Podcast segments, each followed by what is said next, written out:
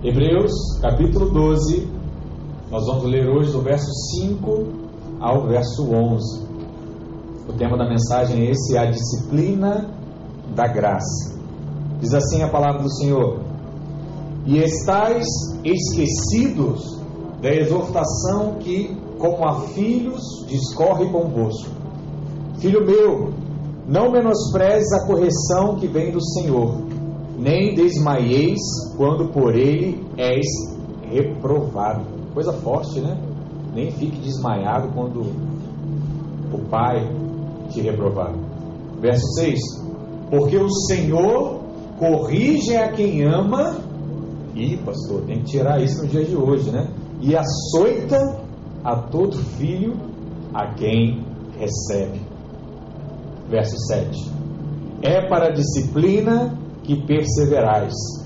Deus vos trata como filhos, pois que filho há que o pai não corrige. Vou ler mais uma vez. Pois que filho há que o pai não corrige. Verso 8. Mas se estáis sem correção, de que todos se têm tornado participantes, logo sois bastardos e não filhos. Além disso, tínhamos os nossos pais segundo a carne, que nos corrigiam e os respeitávamos. Não havemos de estar em muito maior submissão ao Pai espiritual e então viveremos? Verso 10: Pois eles nos corrigiam por pouco tempo, segundo o melhor lhes parecia. Você sabe que a psicologia diz que uma criança deve ser disciplinada, orientada até os sete anos para formar o seu caráter. Né? Então ele diz aqui pouco tempo, a infância. Ou se você quiser levar durante a sua vida toda, enquanto seu pai é vivo, também é pouco tempo em relação à eternidade. Ah, aí ele volta aqui por pouco tempo. Segundo melhor lhes parecia, Deus, porém, nos disciplina para aproveitamento, a fim de sermos participantes da sua santidade. Deus é santo, logo eu também sou santo.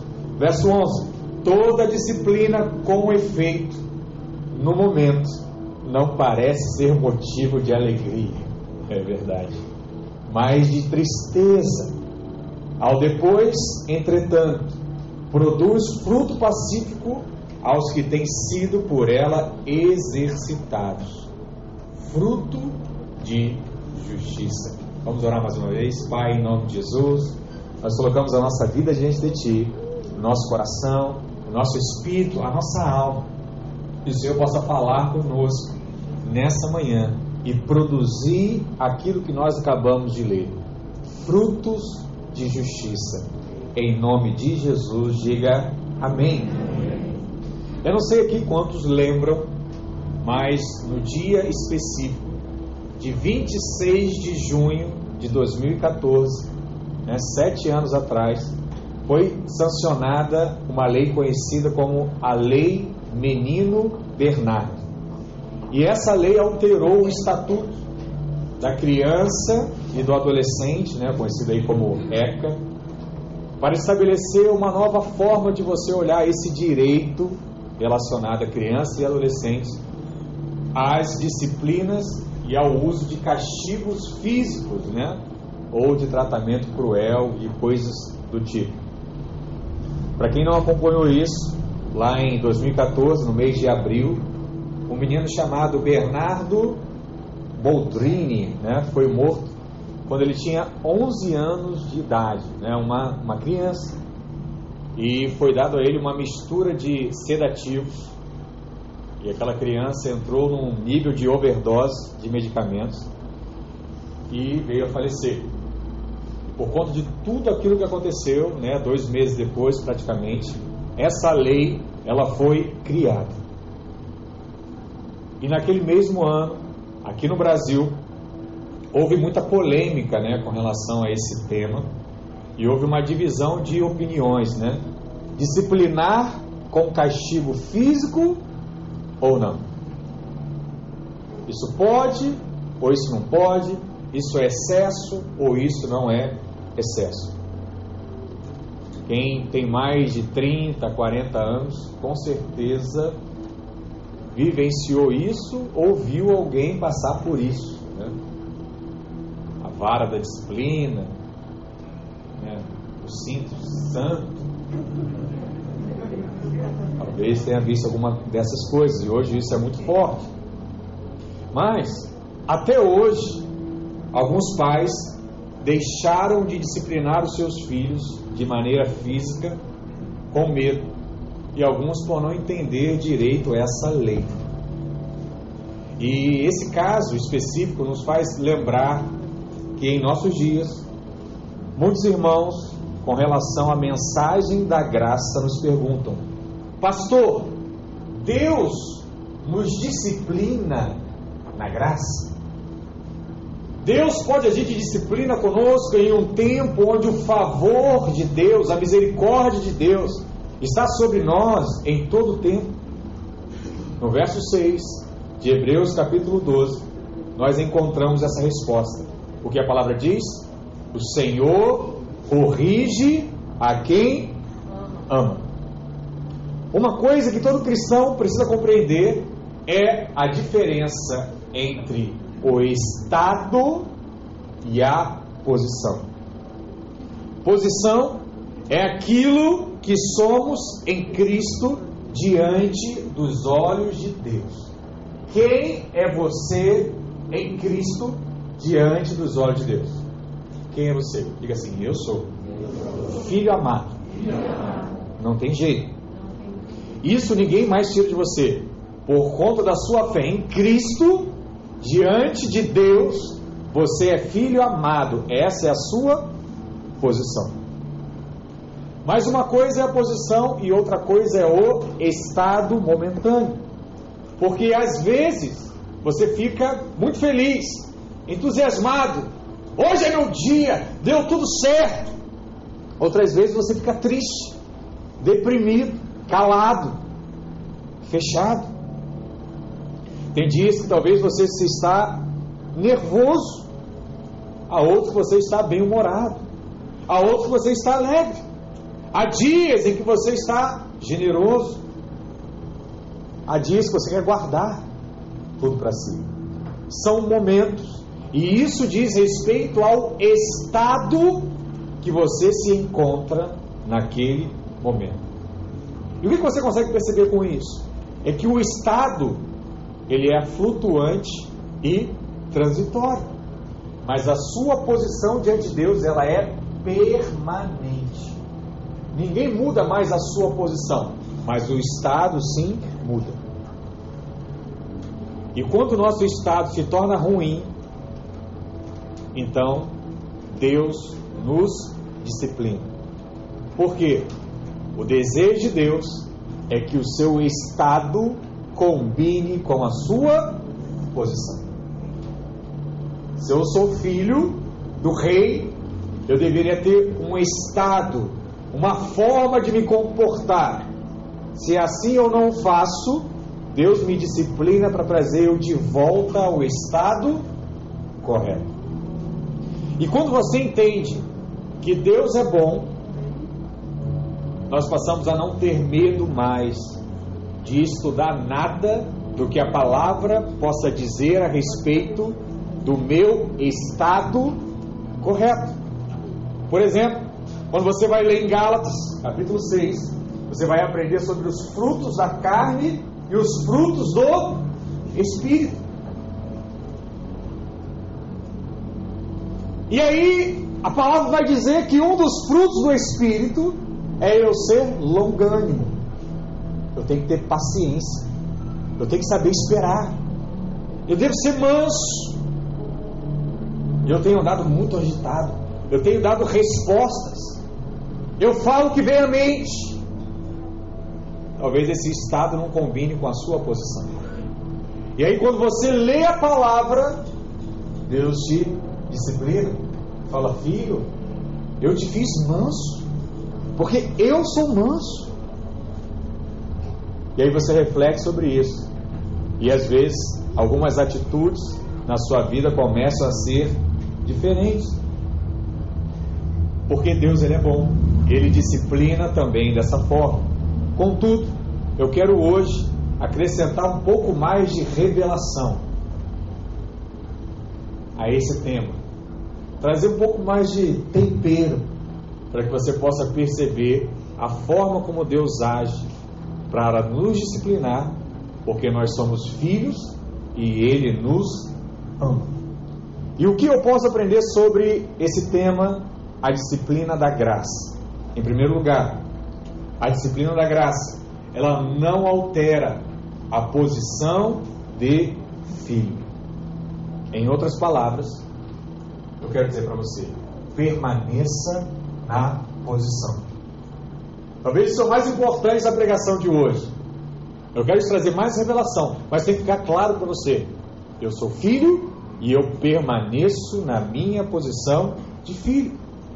Por quê, pastor? Porque essa posição ela já foi estabelecida. E a sua posição como filho é o que? Eu sou justo, santo e inculpável. Isso não muda mais. Deus já o fez assim. E você precisa crer nessa verdade. Mas há um exemplo aqui extraordinário do Velho Testamento que nós já compartilhamos com vocês em outras mensagens, mas que vai deixar muito claro essa questão da posição, que é quando o povo de Israel andava como peregrino no deserto. E ele teve que passar por uma terra chamada Terra de Moabe. E nessa terra existia um rei chamado Balaque. E também existia um profeta chamado Balaão. E Balaque contrata esse profeta mercenário, dá dinheiro a ele, para que esse profeta pudesse amaldiçoar o povo de Israel que passava por aquelas terras. Mas a Bíblia diz que Deus não permitiu que Balaão amaldiçoasse o povo de Israel. E a palavra também diz que Balaão é obrigado a fazer algumas afirmações extraordinárias. Primeiro, ele diz o seguinte: o que Deus abençoou a Israel, segundo isso, eu não posso revogar. Foi feito, foi estabelecido. Por mais que eu seja profeta, por mais que você esteja me pagando, eu não consigo mudar aquilo que Deus já estabeleceu. Onde é que está isso na palavra, pastor? Números 23, verso 20. Olha o que ele diz: Eis que para abençoar recebi ordem, e ele abençoou, não posso revogar. Não viu iniquidade em Jacó, nem contemplou desventura em Israel. O Senhor, seu Deus, está com ele, no meio dele se ouvem aclamações ao seu rei. Os irmãos lembram o que, que havia acontecido com o povo de Israel? Se tornou escravo, livro de Êxodo, ok? Deus liberta o povo e eles vão em direção aonde? A Canaã, a terra prometida. Mas lembram que eles demoram muito a chegar em Canaã? Por que eles demoram a chegar em Canaã? Porque eles estavam aprontando. Aprontando. Faltava a revelação entre o povo. Então, esse povo que, que aprontava, que estava em direção a Canaã, é o que está passando por essa situação aqui. E olha que coisa. Balaão quer amaldiçoar o povo que apronta. E o que, que Deus diz para ele? Eu não posso amaldiçoar esse povo, porque eu não vi iniquidade, eu não vi coisa errada. E aí eu te pergunto: como é que um povo que apronta você não consegue ver coisa errada? Profeta. Como? Está óbvio que eles estão aprontando, está óbvio que tem coisa errada ali. Perceba que nesse verso 21 ele diz que o Senhor não viu iniquidade em Israel. Sabe por que ele não viu?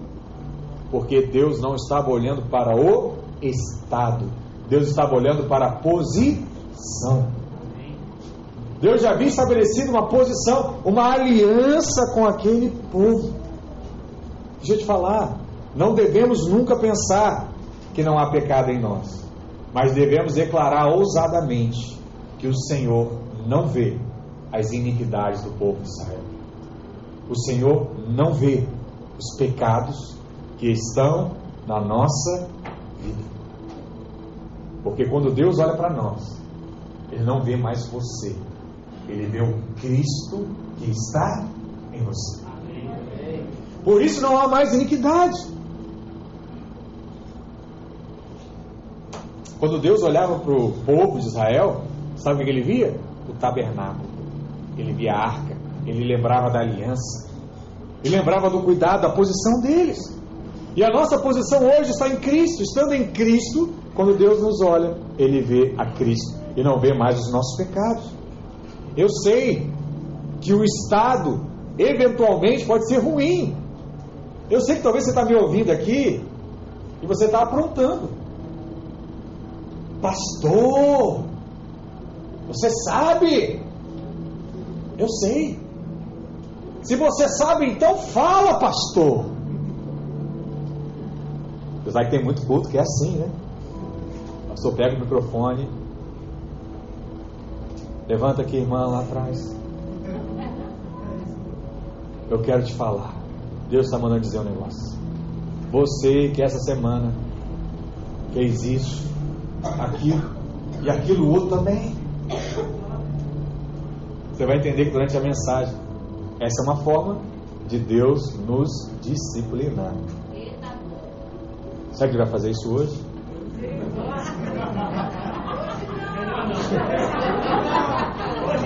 Deixa eu te dar uma dica. Confessa o pecado agora. Confesse agora. Ai, irmãos, nós sabemos. Mas sabe o que é mais gostoso? Se já era assim na velha aliança, em que Deus era transportado numa arca, em que Deus aparecia uma vez ao ano, em que Deus falava através de uma pessoa só. Como Deus não age hoje na nova aliança, em que o próprio Cristo mora em nós, onde nós somos a arca que carrega a presença. Coisa! Como Deus não nos trataria de uma forma diferente? Mas, pastor, então como é que é esse negócio de pecar na nova aliança? Pecar na nova aliança é igual você, no seu aniversário, receber uma camisa de marca. Vamos dar um exemplo aqui. Uma camisa com um jacarezinho. Dá um negócio, vamos falar um negócio direito, né? Um jacarezinho lá branco, irmãos, linda. É aquele branco que, que brilha, reluz aos olhos, né? Você acende a luz, você vê a luz ainda mais forte. É, tem irmão que já falou isso, pastor. Eu tive que me comprar uma camisa dessa para mim porque eu sou luz de Deus. E aonde eu vou, né, vocês estão rindo? Aonde eu vou, ela reluz com mais força, entendeu? Então eu me presenteei com essa camisa. Depois a esposa querendo pegar ele. É Jezabel. Aí. Foi isso mesmo que ele falou. Aí. Aí o irmão ganha uma camisa como essa. Aí fala assim: ah, jacaré. Jacaré gosta de, de terra, né? Então ele pega aquela camisa, você quando você conhece mais com uma criança, aí ele vê lá uma, o, o quintal, né? Liberado, ele quer brincar, chovendo, lama, e ele vai combinar com os amigos, vamos fazer peixinho, pula todo mundo! Vai deslizando com a camisa no chão, aquela grama, a camisa branca, fica toda suja de lama e tal. O pai e a mãe olham para aquilo e falam assim: Meu filho, não está preocupado se machucou, né? Machucou a carteira deles de ver a camisa branca. Provavelmente, se a terra for boa, né? Aquele branco nunca mais volta a ser um branco resplandecente. Vai ser um branco amarelo, como a maioria das camisas, né? Que vende aí quando você lava uma vez só e pronto, acabou todo aquele frescor, aquela brancura, né? Por quê? Porque é isso que nós fazemos. Deus nos dá uma camisa de marca reluzente e às vezes você quer brincar na lama. E aí o que acontece? Talvez a blusa nunca mais volte a ser como era antes, mas você continua vestido. Alguns acreditam que por conta das muitas quedas e pecados, pode fazer com que a sua posição mude diante de Deus. Mas isso é uma mentira do maligno, sabia? A palavra diz que aquilo que Deus deu, ele não consegue revogar mais. E é interessante isso, que muitos irmãos que receberam dons ministeriais no decorrer da sua caminhada cristã e se afastaram, eles ainda continuam tendo os mesmos dons. É engraçado isso. Mas isso é verdade.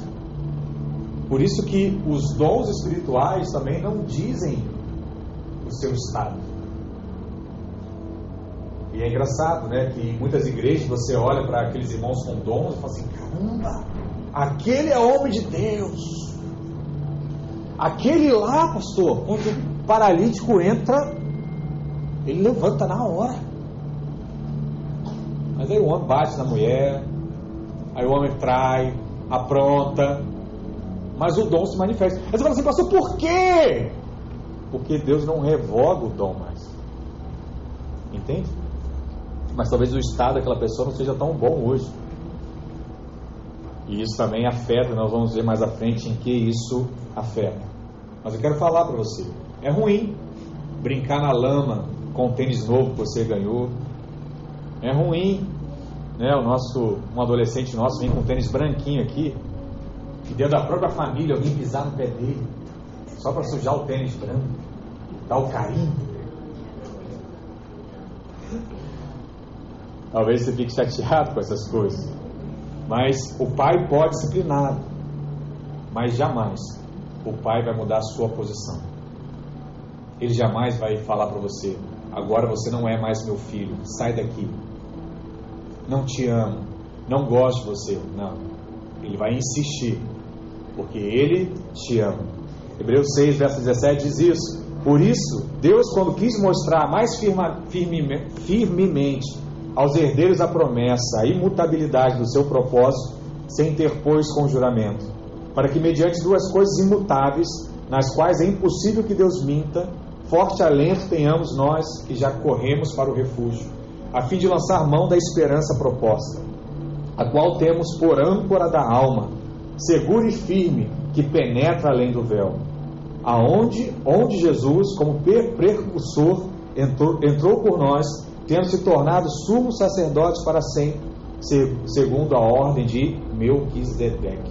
Olha quantas palavras fortes Deus usa aqui para deixar claro que aquilo que Deus estabeleceu, ele não é capaz de tirar mais. Uma âncora segura navios de toneladas e toneladas. Uma âncora. Ele está dizendo que ele é a âncora que sustenta a aliança e a posição que você tem nele. Hoje nós temos um sumo sacerdote. Lembra da figura do sumo sacerdote? Toda vez, na verdade, uma vez ao ano, no Antigo Testamento, o sumo sacerdote entrava no tabernáculo, no Santo dos Santos, e oferecia uma oferta a Deus. Se a sua oferta fosse aceita, o povo teria um ano de bênçãos e de conquistas. Se a oferta não fosse aceita, o sumo sacerdote era fulminado, e aí o povo sabia que teria um ano de apuros. Então, qual era o medo de todo o povo de Israel? Era quando era chegada a hora da velhice do sumo sacerdote. Era a troca. Será que o filho do sumo sacerdote vai ter a mesma atitude do sumo para guardar o povo de Israel? Ou será que o filho apronta? Porque eu vi a infância desse menino. O filho do pastor, hum, apronta. Né? O filho do sumo sacerdote apronta. Então o povo tinha medo do que? Da velhice e da morte do sumo sacerdote. Só que Deus resolveu isso. Sabe por quê? Porque o nosso sumo sacerdote hoje não morre mais. Aleluia! Cristo ressuscitou. Então, até o medo da velhice do sumo sacerdote, nós não temos mais, porque ele vive eternamente. Então o que, que Deus nos traz? Segurança. Nós temos um sumo sacerdote que foi aceito eternamente. Deus não pode mentir. Uma vez que ele diz que nós somos perdoados e justificados, isso não pode mais ser revogado. Diga aleluia. Creia que você é filho amado, em nome de Jesus. Em segundo lugar, a disciplina da graça nos mantém atentos ao nosso estado. Pastor, o senhor ensinou, ensinou que a posição não muda, mas o estado ele é mudado no decorrer do tempo. Se a minha posição não muda, eu fico nem aí para o meu estado? Não. Eu não posso ignorar o meu estado. Eu tenho que lembrar constantemente qual é a minha posição, sem ignorar o estado em que eu me encontro hoje. E aí, eu quero te ensinar uma coisa, que é julgar o seu estado na base da sua posição. Muita gente pergunta e fala assim, pastor, como é que eu falo com os meus filhos? Qual seria a forma correta de eu chamar a atenção do meu filho que não quer estudar? Muitos pais vão dizer o quê? Você não quer nada, né? Desse jeito? Sabe o que você vai ser no futuro? Ninguém. Sabe o que minha mãe me dizia? Que eu era burro. Sabe o que eu vou dizer para você? A mesma coisa. Você não quer estudar porque você é burro. Não é isso que chamam na escola? É assim que você quer ser conhecido, rapaz? Essa é a forma que muitas pessoas usam para motivar os seus filhos a serem diferentes. Pastor, tem que dizer as verdades para ele, porque senão o mundo vai dizer. Eu quero te ensinar as verdades. Sabe quais são as verdades? Você vai falar assim para ele: Filho, você é filho de Deus. Você tem a mente de Cristo. Você segue a um Deus que tem toda a sabedoria do mundo. Essa nota que você tirou não condiz com quem você é. É por isso que eu vou desafiar e vou orar, vou te ajudar a estudar mais. Porque você vai ser um modelo na sua escola, porque você tem a mente de Cristo e a sabedoria do Senhor está sobre você. Receba isso agora em nome de Jesus. Corrigiu o filho? Disciplinou nota baixa? Sim ou não? Sim, mas chamando a atenção a posição que ele tem. Entende o que eu estou falando? O estado dele é ruim, mas eu estou falando da forma correta. Fale constantemente para o seu estado qual é a sua posição. É verdade. Talvez você vai dizer, né? Eu pequei, mas porque eu sou filho de Deus, eu sou justo aos olhos de Deus por conta daquilo que Cristo fez na minha vida. Porque eu sou altamente favorecido, porque eu sou altamente amado. E eu posso pedir para que Deus me ajude a mudar essas áreas e essas atitudes na minha vida. Eu sou filho dele. Eu sou parecido com ele. E ele vai me ajudar a ser uma pessoa diferente. Quando nós não entendemos essa verdade, nós tendemos a julgar a nossa posição pelo nosso estado. Pequei hoje. Não posso liderar a célula. Pastor, só não sabe o que eu fiz hoje. Eu sou alguém muito verdadeiro, pastor. O que eu fiz hoje é digno de morte. Deus já foi misericordioso e me deixou vivo. Mas liderar uma célula eu acho um absurdo, pastor. Hoje eu não posso, não. O que está acontecendo com ele? Ele não entendeu ainda a sua posição. Porque a pessoa pensa que a sua posição depende do seu estado. Se o meu estado mudou, logo a minha posição também mudou. E é normal que muitos pensem assim hoje. Talvez você está aqui me ouvindo e fala assim, pastor, hoje mesmo eu tive impulsos ruins. Quase agredi uma pessoa. Agora eu sei que Deus não tem uma opinião boa ao meu respeito. Deus deve estar falando mal de mim lá no céu. Ou então tem algum anjo me dedurando para ele. Tem sim. Como é que eu posso servir a Deus agora? Como é que eu posso liderar? Não, não vou nem no culto hoje, porque o que eu fiz. Imagina. Chegar lá, o pastor começa a falar o que eu fiz, da frente de todo mundo. Ou não, pastor. Essa é uma situação comum, irmãos. Nós permitimos que o nosso estado afete a nossa percepção da nossa posição. Mas aos olhos de Deus, guarda isso no seu coração, o seu estado não pode alterar a sua posição. Por quê? Muito simples. A sua posição foi conquistada em Cristo. Cristo não falha. Você falha, mas Cristo jamais falha.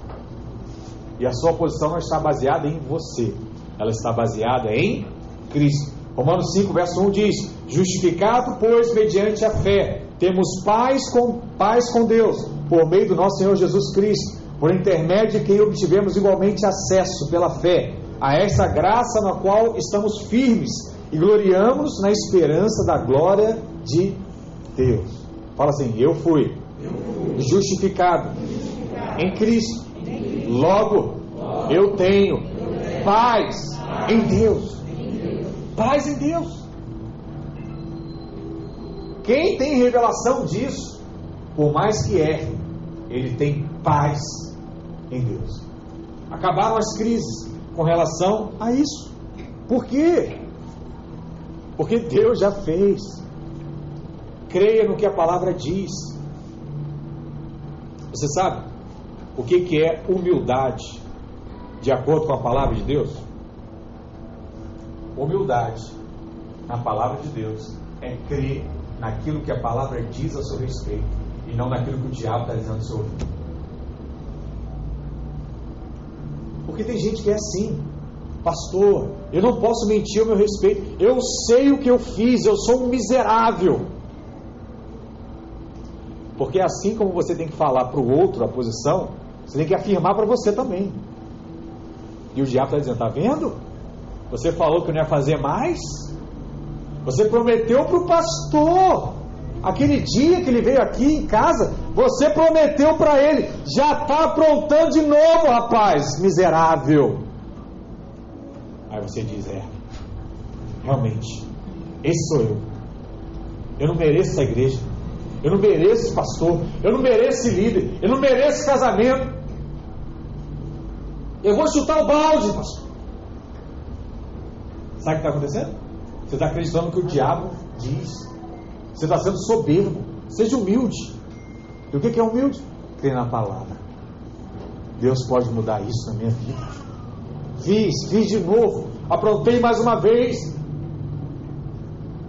Mas Deus pode mudar a situação. Pai, me ajuda. Me ajuda.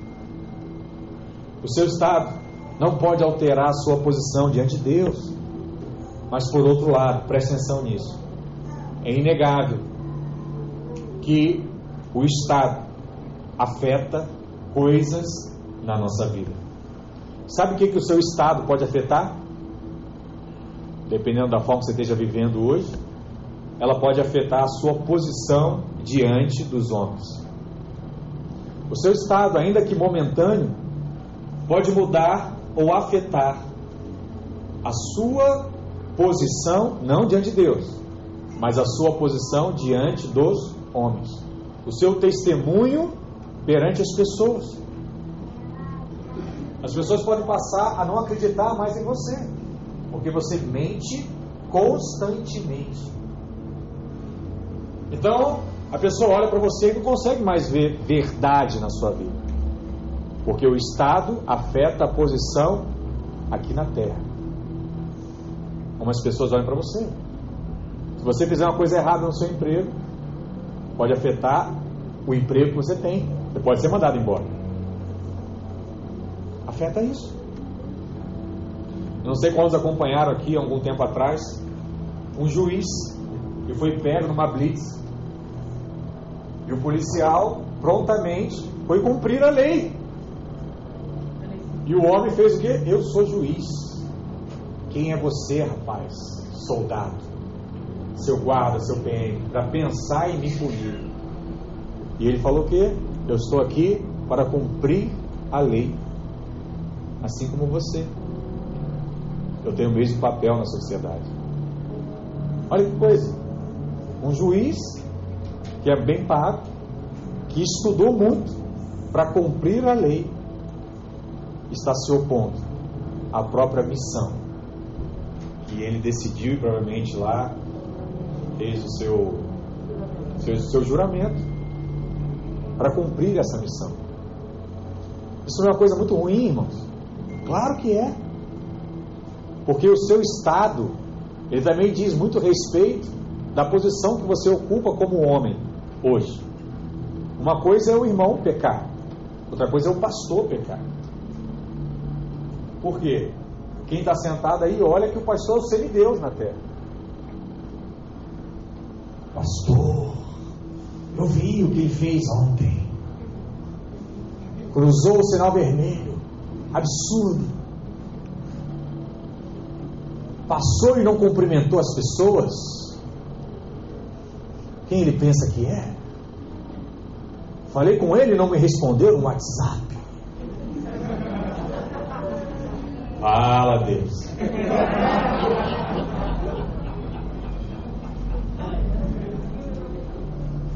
Você sabe, tem uma história que conta que um irmão, ele chegou no céu, cumpriu a missão na terra, foi para o céu. E quando chegou lá, ele ficou de cara emburrada. E Deus olhou para ele e falou assim: Irmão, por que você está de cara emburrada aí no céu? Você está no paraíso. Dá um sorriso. Aí ele fala assim: Deus, eu não consigo acreditar. E ele diz: O quê? Não. Meu vizinho aprontou a vida toda, está aqui. Aí, olhei para o outro lado, o rapaz trabalha comigo, Deus. Eu vi o que ele falava do chefe o tempo todo. Está aqui também. Aí falou, e lá atrás, meu amigo de infância. Eu acompanhava ele no Instagram. Como é que ele está aqui, Deus? Será que eu estou no lugar certo? Aí Deus olhou para ele e falou assim: Você percebeu tanta coisa? Não tem mais nada que você não está percebendo, não? Aí ele olhou e falou assim: É, Deus, tem um negócio estranho que eu estou percebendo também. E Deus falou: O quê? Todo mundo também está de cara emburrada para mim. Aí Deus falou: Você sabe por quê, né? Porque eles não estão acreditando como é que você está aqui. Eu espero ser recebido com muito sorriso lá. Que assim seja a sua expectativa, em nome de Jesus. Mas o Estado afeta sua posição diante dos homens. E ele também afeta o seu desfrute espiritual. O seu estado ele pode afetar as coisas do espírito na sua vida. Deus está falando, e porque você está muito vivendo os pecados desse mundo, você não consegue ouvir Deus. Então há esse afetar sim. Por isso, jamais ignore o seu estado. Eu sei que aqui na igreja nós temos ensinado muito que você não deve fazer introspecção. Isso é prejudicial para você, né? Que você ficar olhando para si, procurando seus erros, né? Procurando seus pecados. Isso Porém, não significa que não devemos avaliar o nosso comportamento. E isso deve ser feito é, de forma evidente, né? sem cair na condenação do inimigo. Então é saudável, né? Eu acabar o meu dia e ver as coisas que eu errei e tentar fazer melhor no outro. Sim ou não? É, isso é óbvio, né? Mas eu não posso acabar o meu dia vendo as coisas que eu errei e no outro dia falar assim: eu não vou conseguir, porque eu sou muito errante. Esse é o problema da condenação. Mas observar algo para fazer melhor não tem problema nenhum. Existe essa autoavaliação que é saudável. E quando avaliamos as nossas ações para agirmos melhor, isso será com certeza bênção para a nossa vida, em nome de Jesus. Mas lembre de uma coisa o tempo todo: o seu estado não é alterado. Na verdade, o seu estado não pode alterar a sua posição. Amém? Glória a Deus. Terceiro, a disciplina da graça nos promove a uma posição mais elevada. Alguém pode perguntar, né, pastor? Deus pode me disciplinar quando o meu estado for ruim? Sim ou não? Sim. Deus pode, é claro. A sua posição, ela não vai mudar mais. Ele vê você como justo, ele vê você como santo, ele vê você com uma natureza divina, mas isso não significa que ele não vai corrigir, ele não vai te chamar no canto, ele não vai te botar no cantinho da disciplina. Mas o que eu quero que fique guardado na sua mente é que essa disciplina jamais poderá mudar a sua posição diante dele. Reconheça, de fato, a disciplina de Deus. E sabe por que Deus nos disciplina? Porque Deus nos ama, né? Mas porque Deus também não quer que o nosso estado seja incoerente com a nossa posição. Ele não quer. Você representa hoje ao Rei. Você representa hoje ao Todo-Poderoso. É complicado, né? Você representar um Todo-Poderoso ao Rei e andar como um camponês. Então o que, que Deus vai fazer? Meu filho, você é príncipe. Para de andar como camponês. Para de andar como escravo. Muita gente fala assim, pastor, o que, que eu posso fazer para agradar a Deus? Sabe o que você pode fazer para agradar a Deus? É reconhecer a sua posição diante deles e andar como tal. Eu fico imaginando Deus, dono de todo o ouro, toda a prata, pedras preciosas, o homem todo poderoso do céu e do universo. Ver você falando para o irmão que está ao seu lado: Ah, eu não consigo não. Para mim, só o que eu tenho já tá bom. Você imagina como é que Deus olha para isso? Ele vai pensar assim: esse rapaz não entendeu nada ainda. O pastor Luiz tem essa prática, né? ele fala isso o tempo todo. Ele falou: Eu quero viver o que a palavra diz. E a palavra diz que quem quiser comerá o melhor dessa terra. E ele decidiu isso. E ele falou que aonde ele vai, ele diz: Eu quero comer. O que é o melhor daqui? É angu à baiana? Então me leva no restaurante que tem um melhor angu à baiana, que eu vou comer lá. Porque Deus me disse que eu vou comer o melhor dessa terra. E é isso. Decisão. Tomou posse daquilo. Você acha que Deus fica como? Eu me alegro. Esse aí entendeu. Esse entendeu. Libera para ele lá, Miguel. Vai lá, Rafael. Traz a pessoa que vai levar ele lá. Abençoa ele. Para que ele possa cumprir isso. Será que você tem coragem de fazer esse desafio com Deus? Eu quero comer o melhor dessa terra? Amém? Amém. Amém fraco, irmãos. Meu é forte. Eu digo mesmo, eu quero. Vocês vão ver. Não tem jeito. A palavra de Deus declara enfaticamente que todos que são filhos são disciplinados pelo Pai. Aquele que não tem sido disciplinado, esse não é filho. Sabe o que é isso? É aquele filho que se rebela, já viu? Ele não aceita a disciplina do pai. Quem é ele para dizer o que eu tenho que fazer? Quem é ele para me mostrar o que é o correto? Quem é ele? Na vida natural, quando nós fazemos isso, qual é o nome? Rebelde. Já viu o pai dizer, ó, meu filho é muito rebelde. Fulano é muito rebelde. Por quê? Não aceita a correção. Não aceita a disciplina. Qual é o futuro dessa, dessa pessoa? Não é um futuro muito legal. Porque a palavra diz o que? Honra seu pai e sua mãe para que os dias da sua vida sejam o quê?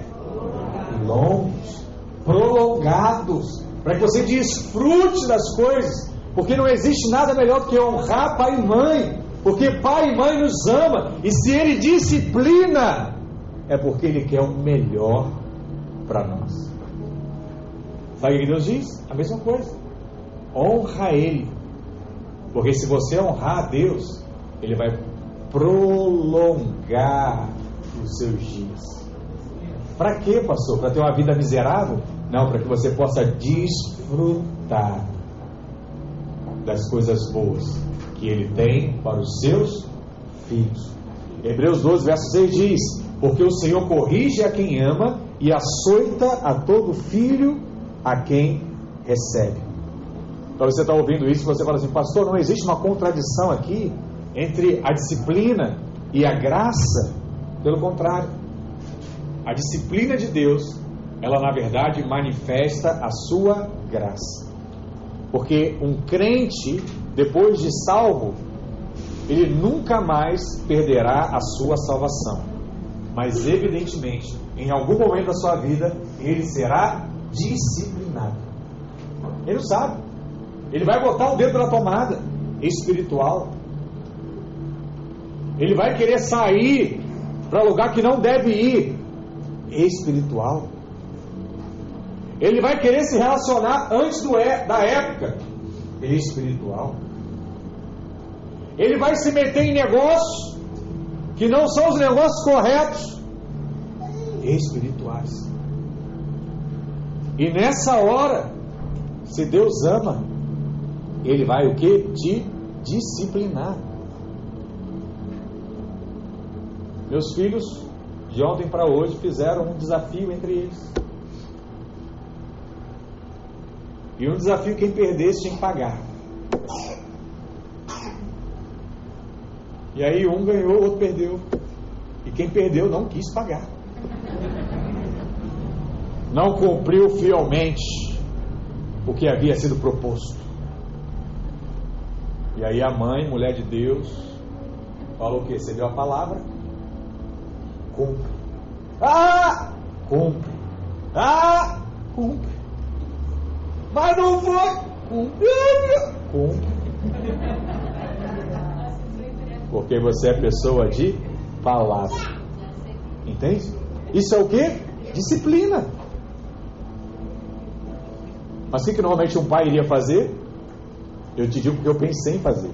Diversas vezes. O que, que você acha que eu pensei em fazer? Pegar o dinheiro. Toma aqui, dá para ele. Estou resolvendo o problema, fulano ganhou dinheiro e o outro perdeu, está todo mundo feliz. Esse é o correto, irmãos? Não estou ensinando a ela a cumprir a palavra. Normalmente, a gente quer fazer o mais fácil.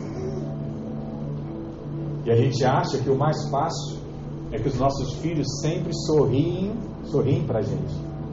Só que tem horas que eles vão chorar. Mas lá na frente, eles vão lembrar que aquele choro foi para trazer vitória e alegria lá na frente. Porque isso é um dos maiores sinais de que pais amam filho. Pai ama filho que disciplina. Como é que normalmente é o comportamento de uma avó, de uma tia? Eu brigar com meus sobrinhos, meus netos? Eu não. Eu só dou presente, balinha, faço tudo. Pai e mãe que briguem.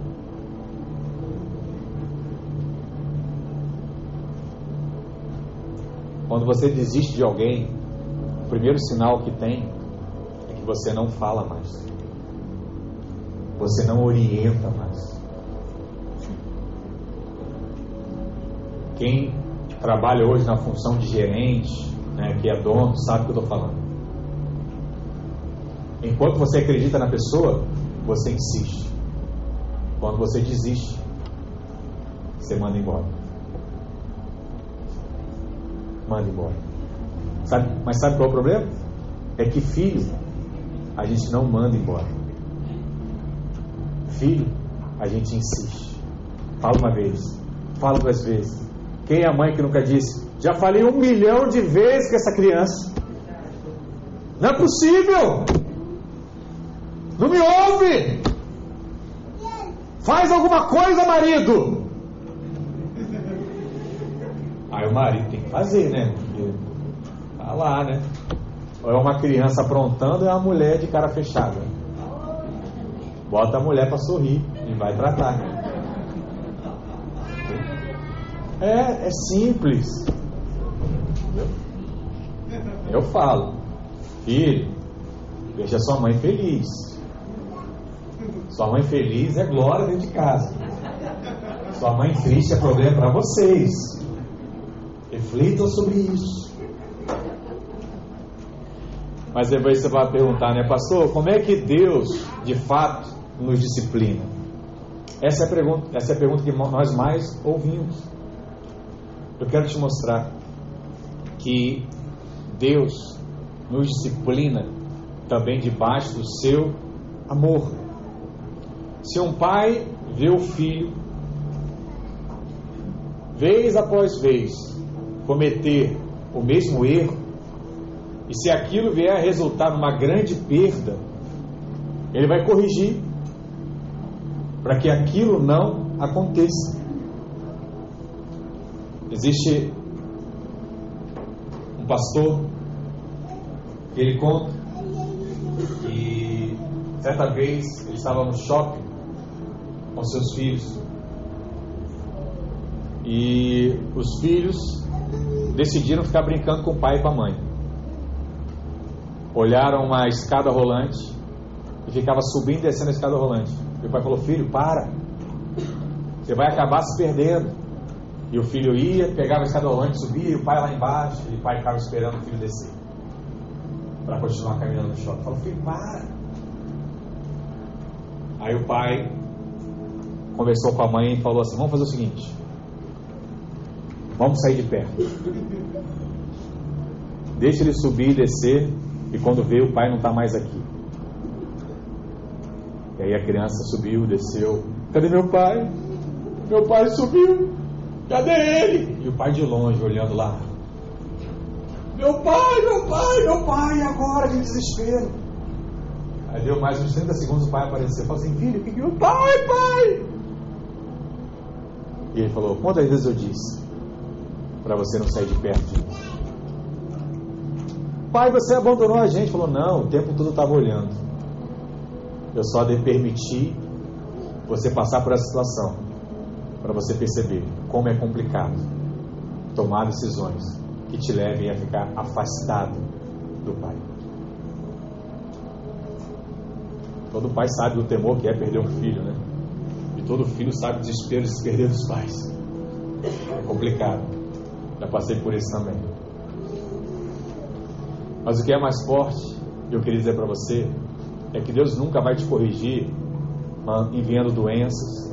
Deus nunca vai te corrigir fazendo você bater de carro, fazendo você passar por uma situação de doença, né? de, de, de coisas ruins, como nós achamos aqui, de pragas, né? de coisas que alguém vai lançar sobre a sua vida. Hebreus 12, verso 8, diz assim: Mas se estáis sem correção, de que todos se têm tornado participantes, logo sois bastardos e não filhos. É eu acabei de falar. Se você não aceita a correção, você não é filho. Você é rebelde. Você não reconhece o seu pai como autoridade na sua vida. Quem não reconhece Deus como autoridade, não entendeu ainda que é filho. Nós temos ensinado. Deus nunca vai tratar você com pragas, doenças e maldições.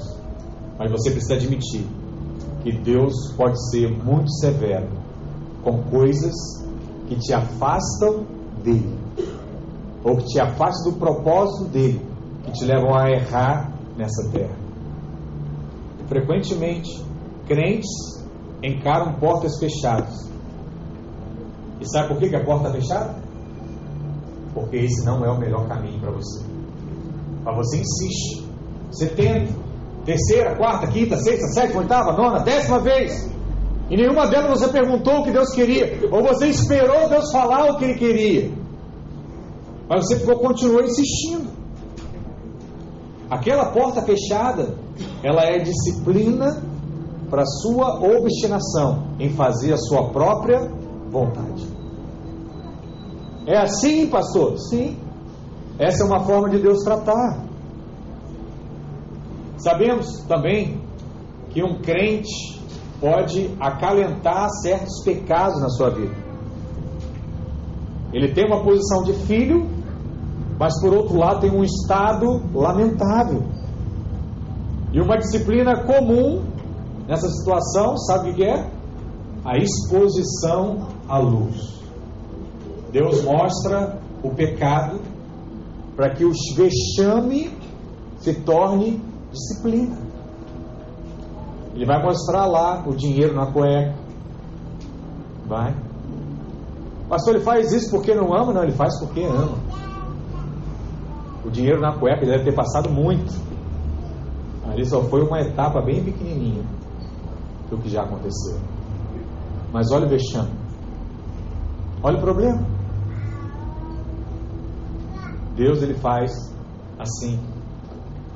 O pastor estava contando na mensagem que certa vez ele foi lá em Bogotá, na igreja do César Castelhano, que é o pastor que começou com o G12, né, a questão de células, que trouxe o Poyangshu lá da Coreia para a América do Sul e foi um dos primeiros a desenvolver esse tipo de trabalho. E ele conta que ele falando sobre o amor de Deus, sobre o desafio de gerar, de fazer a obra, e aí ele faz um apelo e diz assim: quem quer, quem aqui na frente acha que precisa fazer mais para Deus, precisa ter uma experiência com Deus, vem aqui na frente. E aí o pastor Luiz disse que ninguém foi lá na frente. Aí o pastor César Cassiano falou: então peraí, deixa eu orar para o Espírito Santo agir. E aí ele ora.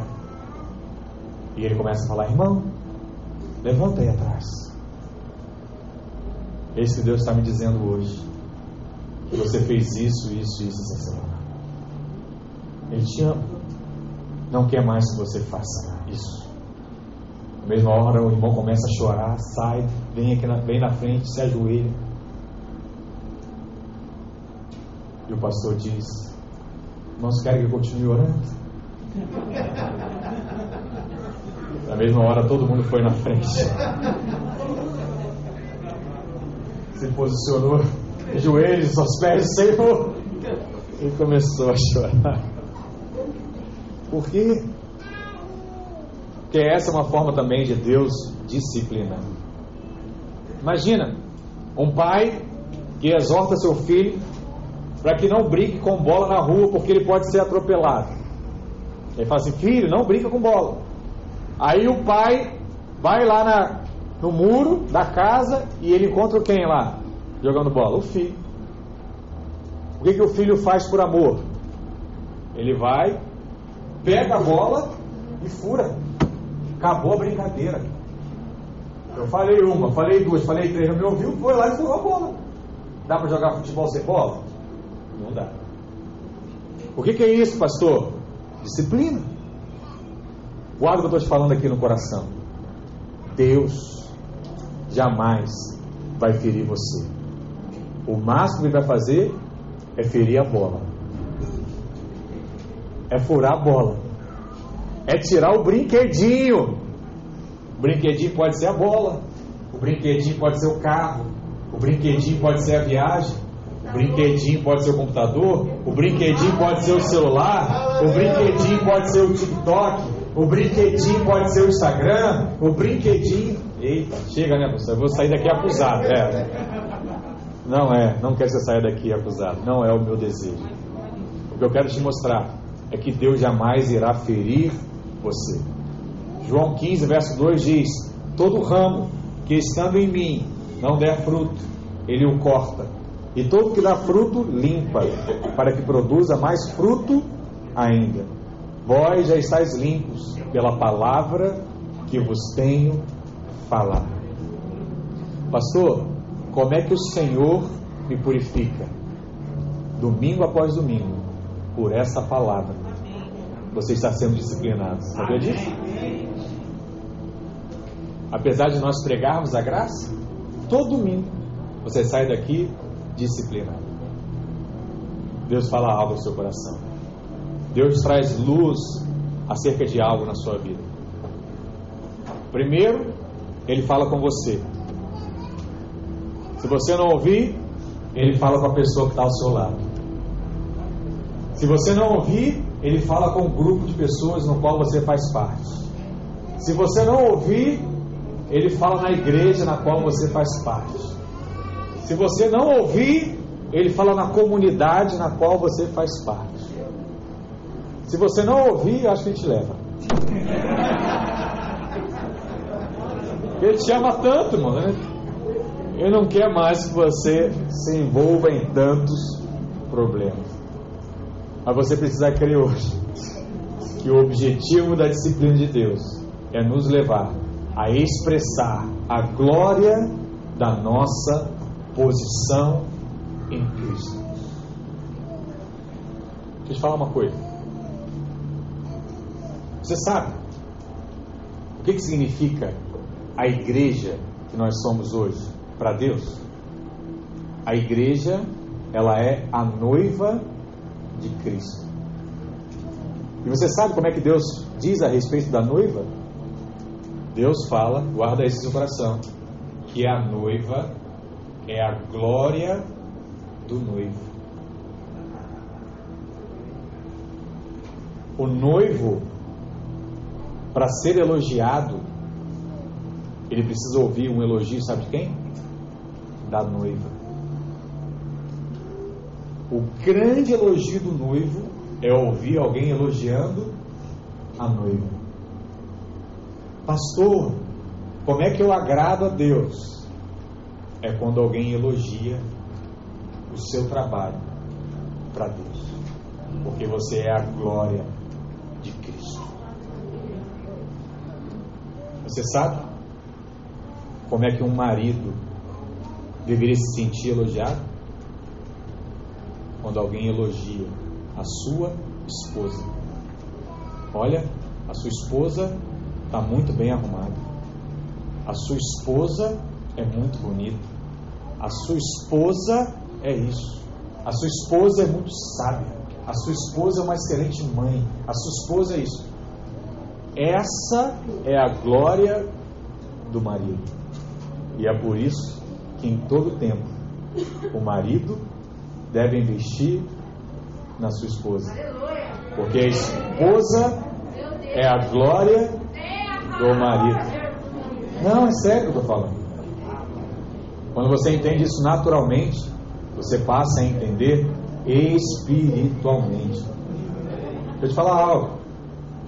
A sociedade hoje tem ensinado que a submissão é errada e que é horrível uma mulher ter que passar por isso. Mas eu te falo que o desafio do homem é muito mais ousado. Governar uma casa é trazer disciplina sobre a casa. É dizer sim, é dizer não. É sustentar a casa. É se alegrar em dar mais do que receber. Entende? É se oferecer pelo outro. Eu sei que muitos homens ainda não entenderam isso, mas se eles continuarem vindo ao culto, eles serão disciplinados. Amém. E o Senhor vai falar isso como está falando agora. Amém. Então, a mulher que é de Deus não briga com o marido. Sabe o que a mulher de Deus faz? Traz o marido pro culto. Traz pro culto. Traz pro culto. Mulher de Deus. Mulher de Deus. Traz o marido pro culto. E o mais, Deus fará. Eu creio que nós seremos promovidos a uma nova posição espiritual. Quando você entende que Deus é bom, não temos mais medo de estudar a palavra. Não temos mais medo de contar as nossas dificuldades. Sabe, de contar as nossas lutas. A gente tem vergonha. Se eu contar para o pastor, ele vai me expor. Se eu contar para Deus, ele vai me expor. Não. Só vai expor se você não quiser mudar. E só não vai mudar quem não é filho. Porque filho se agrada em ser disciplinado por um pai em amor. Por mais que produza tristeza momentânea, mas ele sabe que a longo prazo aquilo é o melhor para a vida dele. Em nome de Jesus. Amém? Para Deus, fica de pé, vamos orar nessa manhã. Parabéns, pastor.